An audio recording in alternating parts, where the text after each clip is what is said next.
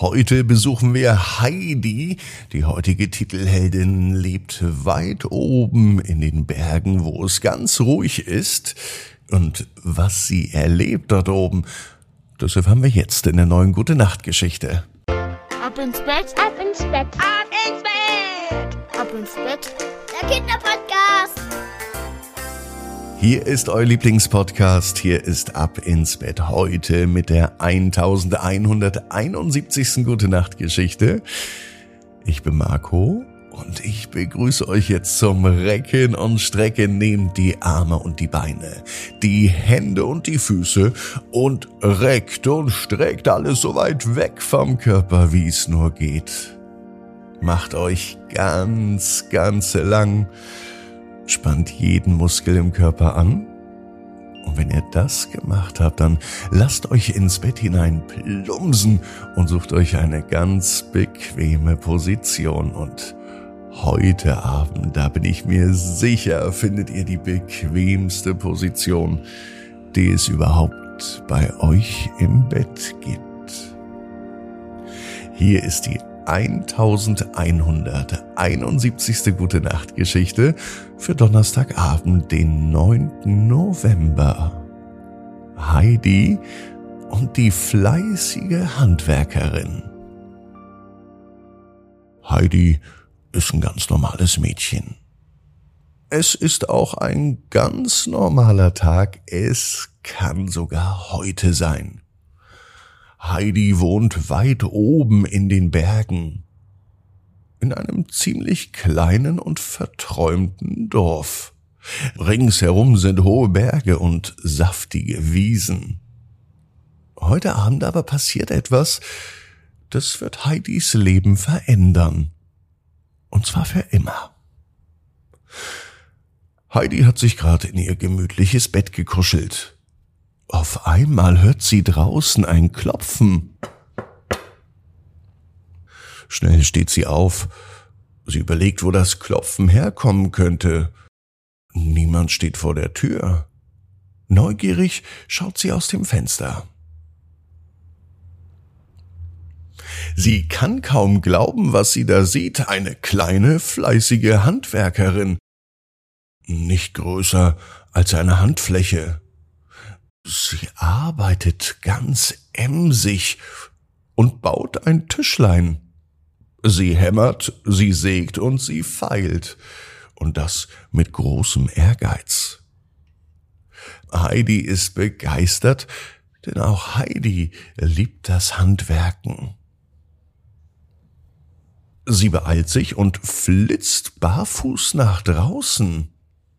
Die winzig kleine Handwerkerin, sie blickt auf und sie lächelt jetzt Heidi an. Ihre Augen funkeln, genau wie Heidis Augen. Guten Abend, ich bin Heidi, ich bin Lumi, die Handwerkerin. So stellt sie sich vor. Heidi erwidert und sagt, Hallo Lumi, das ist aufregend. Was machst du denn da? Lumi deutet auf das winzige Tischlein, das mittlerweile fast fertig ist. Ich baue ein Geschenk für dich, etwas, das dir in deinem Zimmer Freude bereiten wird. Heidi grinst über das ganze Gesicht. Sie setzt sich neben Lumi und sie beobachtet fasziniert, wie sie das Tischlein vollendet.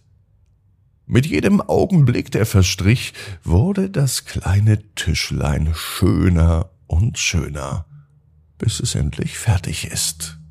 Winzig klein ist dieser Tisch, aber von erstaunlicher Handwerkskunst geprägt. Jede Ecke, jede Kante, alles ist perfekt gearbeitet. Lumi hat sogar winzige Kerzenständer und winzige Blumenvasen darauf gestellt und das Tischlein so dekoriert. Nun sieht es aus, als sei es direkt aus einem Märchen entsprungen.